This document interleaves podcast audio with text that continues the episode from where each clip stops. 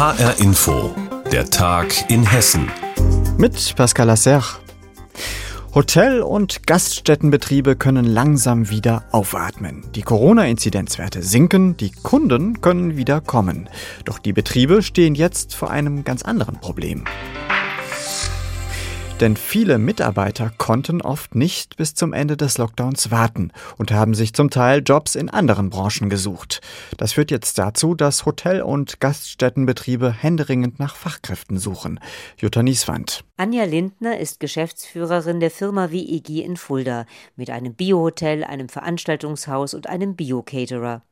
Die Corona-Krise hat hier in den letzten Monaten voll zugeschlagen. Zwei Drittel der 80 Mitarbeiter waren in Kurzarbeit, wenn auch nur zu 50 bis 60 Prozent. Trotzdem muss sie feststellen, wir haben doch etliche Mitarbeitende aus der Gastronomie dann letztendlich abgeben müssen oder verloren. Und die gewinnt man in der Regel dann nicht mehr, wenn man sie mal verloren hat. Circa 10 Prozent ihrer Mitarbeiter sind abgewandert, sei es ins Ausland, in den Lebensmitteleinzelhandel oder in den Paketdienst. Ein grundsätzliches Problem derzeit in der Hotellerie und Gastronomie. Die Häuser wollen ihre Mitarbeiter aus der Kurzarbeit zurückholen, aber manch einer will einfach nicht mehr. Carola Portenlänger, Betriebsbetreuerin des Verbands der Biohotels. Es ist tatsächlich so, dass in einigen Betrieben schon Mitarbeiter aufgehört haben und tatsächlich die Branche verlassen mit den Argumenten, ja, sie sind in Kurzarbeit und haben Nebenjobs und da können sie jetzt auch weiter arbeiten. Sie verdienen zwar weniger, aber sie sind ganz zufrieden, weil sie haben ja mehr Wert, weil sie mehr Zeit haben. Vor allem in den Restaurants, im Service und in der Küche ist das so. Die Stellenanzeigen, die sprießen schon wieder aus der Erde. Die Häuser suchen wie verrückt. Ich habe auch schon von Betrieben gehört, dass sie tatsächlich ihre Öffnungstage nach hinten verlegen, weil sie zu wenig Mitarbeiter haben. Nach den Statistiken der Regionaldirektion Hessen der Bundesagentur für Arbeit ist jede siebte bis achte Stelle in der Gastronomie während der Corona-Pandemie weggefallen. Geschäftsführer Frank Martin geht auch davon aus, dass sich viele Mitarbeiter andere Perspektiven gesucht haben. Man war vielleicht lange Jahre auf einen Arbeitgeber oder eine Region festgelegt und hat jetzt gesucht, was kann man alternativ machen und möglicherweise hat ja der eine oder andere auch etwas gefunden, was ihm gefällt. Letztlich stoßen wir da wieder an den Punkt, den wir auch von vor der Corona-Krise kennen. Mangel an Fachkräften, Mangel an Arbeitskräften in Deutschland. Tatsächlich gibt es diesen Mangel schon seit einigen Jahren, sagt Steffen Ackermann, Vorstandsmitglied des Branchenverbands DEHOGA Hessen. Womöglich hat sich das jetzt durch die Corona-Pandemie noch verschärft. Dabei werden die Mitarbeiter dringend gebraucht, sagt er. Die Betriebe werden langsam wieder hochgefahren und die Arbeitsplätze müssen besetzt werden. Anja Lindner sucht für ihre Firma in Fulda auch noch Bäcker, Metzger, Köche. Seit einem halben Jahr schaltet sie Anzeigen, aber die Rückmeldungen sind bisher dürftig. Dafür melden sich immer mehr Quereinsteiger aus Banken, Büros, Textileinzelhandel. Die haben Freude daran, was ganz anderes zu machen. Und jetzt fangen wir sozusagen mit den ein oder anderen da eine neue Exkursion an. Ist aber natürlich etwas längerwieriger und man braucht noch etwas mehr Geduld, bis sie fachlich natürlich äh, da soweit sind. Aber das Wichtige ist, dass sie Spaß und Freude daran haben. Und da ist es manchmal besser, jemand als Quereinsteiger einzustellen, als jemanden aus der Gastronomie, der gar keine Lust mehr darauf hat. Jutta Nieswand berichtete über die schwierige Suche nach Fachkräften in Hotel- und Gaststättenbetrieben. Name, Adresse, Telefonnummer. Diese persönlichen Daten mussten wir zwecks Kontaktnachverfolgungen zum Beispiel in Restaurants hinterlassen. Doch Einzelne haben diese Daten dann für Werbung missbraucht. Das und mehr steht im neuen hessischen Datenschutzbericht. Sandra Müller hat ihn sich angesehen. Es sei ein bisschen so, als würde die Queen einen Bericht des Premierministers vorlesen. So beschreibt Alexander Rossnagel die Vorstellung des neuen Datenschutzberichts. Knapp 280 Seiten dick ist der Bericht, verfasst hat ihn nicht Rossnagel selbst, sondern sein Vorgänger. Trotzdem blickt Rossnagel zufrieden auf das vergangene Jahr zurück.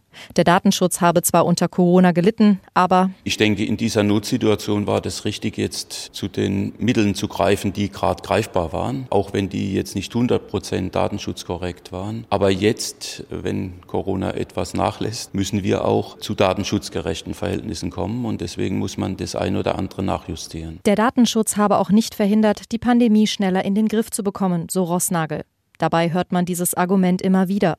Ein Land, das in der Diskussion oft als Positivbeispiel genannt wird, ist Südkorea. Niedrige Fallzahlen und niedrige Sterberaten, aber auch geringer Datenschutz. Schon früh in der Pandemie wurden die Daten der Bürger umfangreich vom Staat genutzt.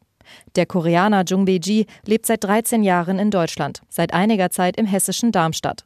Während der Pandemie ist er häufiger zurück in seine Heimat geflogen, um dort als Dirigent zu arbeiten. Hier in Deutschland war das wegen des Lockdowns lange nicht möglich. Für seine Einreise nach Korea musste er eine App herunterladen und sie mit Informationen füllen. Man muss eingeben zuerst Aufenthaltsorte und dann alle möglichen Gesundheitsdaten, Fieber, oder ob man Muskelkater hat oder ob man einen Husten hat, etc. etc. Und auch welche Medikament nimmt, solche Sachen. Beim Thema Datenschutz sei er gespalten, sagt Jung Beji. Er fühle sich durch die Überwachung sicher, aber er mache sich auch Sorgen. Mehr als die meisten Menschen in Korea. Sollten Staaten wie Südkorea Vorbild sein für Deutschland, wenn es um die Pandemiebekämpfung geht? Nein, sagt der hessische Datenschutzbeauftragte Alexander Rossnagel. Datenschutz sei Grundrechtsschutz. Allerdings hat die Regierung andere Grundrechte während der Corona-Pandemie durchaus eingeschränkt. Das sieht auch Andreas Lichert kritisch. Er ist digitalpolitischer Sprecher der hessischen AfD-Landtagsfraktion. Ich glaube nicht, dass man verschiedene Grund- und Bürgerrechte gegeneinander aufrechnen darf, sondern muss, man muss die jeweilige Einschränkung ganz konkret vor dem Hintergrund ihrer Verhältnismäßigkeit und vor allen Dingen Wirksamkeit beurteilen. Und da muss ich sagen, ist ja die Bilanz äh, der Regierung schlichtweg miserabel. Außerdem, so Lichert, sei der Datenschutz manchmal nur ein vorgeschobener Grund, mit dem man versuche, Verzögerungen zum Beispiel bei der Corona-Warn-App zu rechtfertigen. Rückblickend sieht auch Hessens Ministerpräsident Volker Bouffier die Entwicklung der App kritisch. Im HR-Interview sagt er bereits im April, Die Bundesregierung hat es gemacht, weil Datenschutz in Deutschland so außergewöhnliche Bedeutung hat werden die Menschen diese App nur nutzen, wenn wir ihnen garantieren, dass keine Daten gesammelt werden. Das war die Logik dahinter. Das kann man so sehen.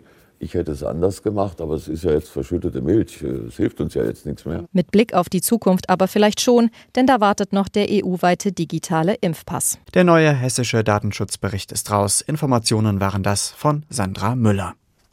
Es war sehr ruhig während der Pandemie in Teilen des Frankfurter Flughafens. Und das bedeutete, dass auch deutlich weniger Geld verdient wurde. Der Flughafenbetreiber Fraport hat deshalb tausende Arbeitsplätze abgebaut. Jetzt erst geht es langsam wieder los und das Terminal 2 hat wieder geöffnet. Unter diesen Vorzeichen hat Fraport jetzt seine Hauptversammlung abgehalten.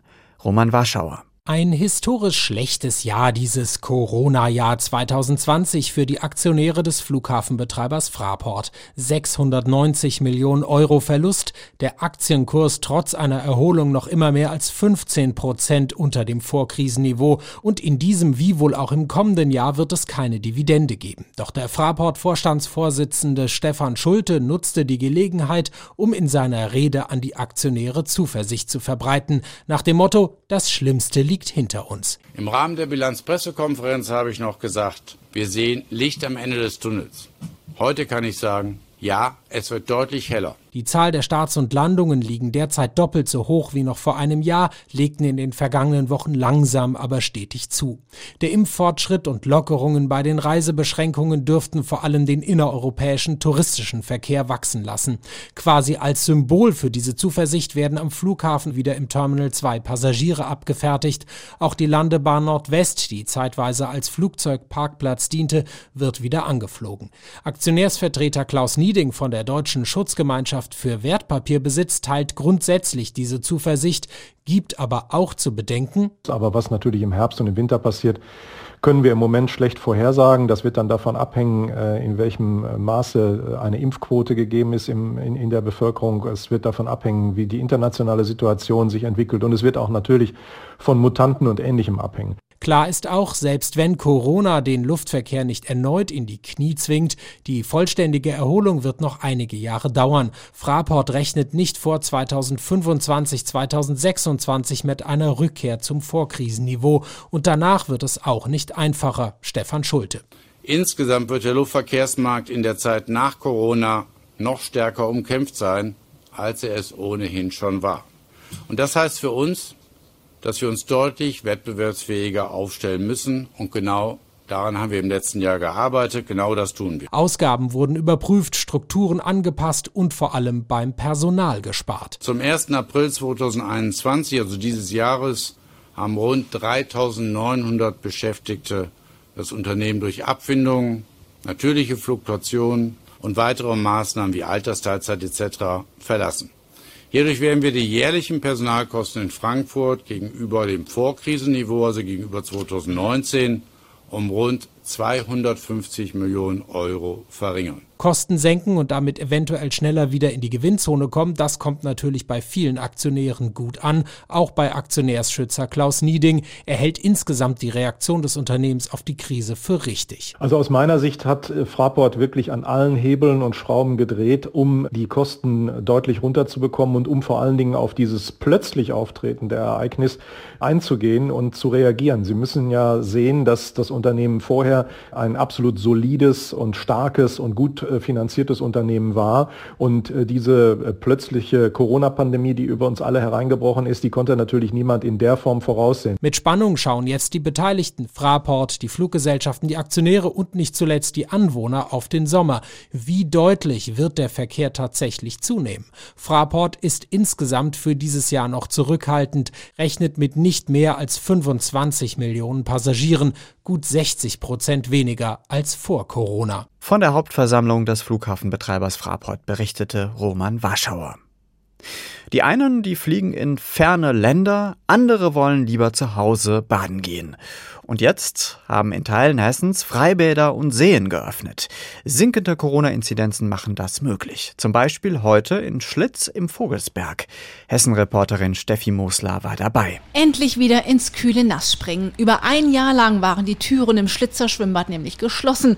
Na klar, wegen Corona. Um 9 Uhr aber haben sie sich wieder geöffnet. Das war ein Albtraum, ehrlich gesagt. Also das ist so meine absolute Lieblingssportart und das hätte mir viel geholfen, auch über diese Corona-Zeit hinweg, mich so ein bisschen sportlich ne, zu betätigen. Deswegen bin ich mega froh, dass jetzt das Schwimmbad wieder aufhat. Das sagt Daniela Berger aus Fulda, die mit Bikini und Baby direkt am Beckenrand einen schönen Platz gefunden hat. Das Baby schaut zu und die Mama zieht ihre Bahn. Ein perfekter Vormittag. Den hat auch Christine Borschel aus Marbach. Ja, ich bin leidenschaftliche Schwimmerin und ich habe jetzt 201 Tage nicht geschwommen. Ich gehe gleich in die Vollen. Eine Stunde schwimmen, zweieinhalb Kilometer. Dass sich die Besucher so freuen, freut auch die Betreiber. Frank Jahn, der technische Leiter, verfolgt die Online-Anmeldungen minütlich. Zwei Zeitfenster bietet das Freibad an. Bis 13.30 Uhr haben sich 85 Personen registrieren lassen. Und für heute Nachmittag unseren zweiten Slot von 14.30 Uhr bis 19 Uhr sind wir knapp 180 Badegäste, die sich bereits hier angemeldet haben für den Tag. Knapp 500 Badepässe wurden für die kommenden Tage schon beantragt. Und damit das alles Corona-konform vonstatten geht,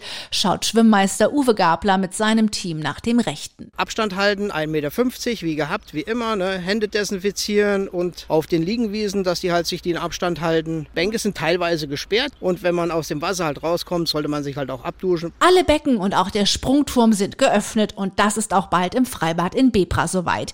Hier werden gerade die Becken befüllt. In Lohfelden kümmert man sich noch um eine reibungs kostenlose Online-Registrierung und in Alsfeld will man auch spätestens Mitte Juni die ersten Gäste begrüßen. Hier sind sie schon da, sogar aus dem hohen Norden sind sie gekommen, so wie Henning, der ist mit dem Wohnmobil auf Durchreise. Und dann haben wir festgestellt, dass das Schwimmbad wieder aufmacht und da haben wir ja gleich die Gelegenheit beim Schopf gepackt und haben uns hier registriert, was total problemlos und einfach ging.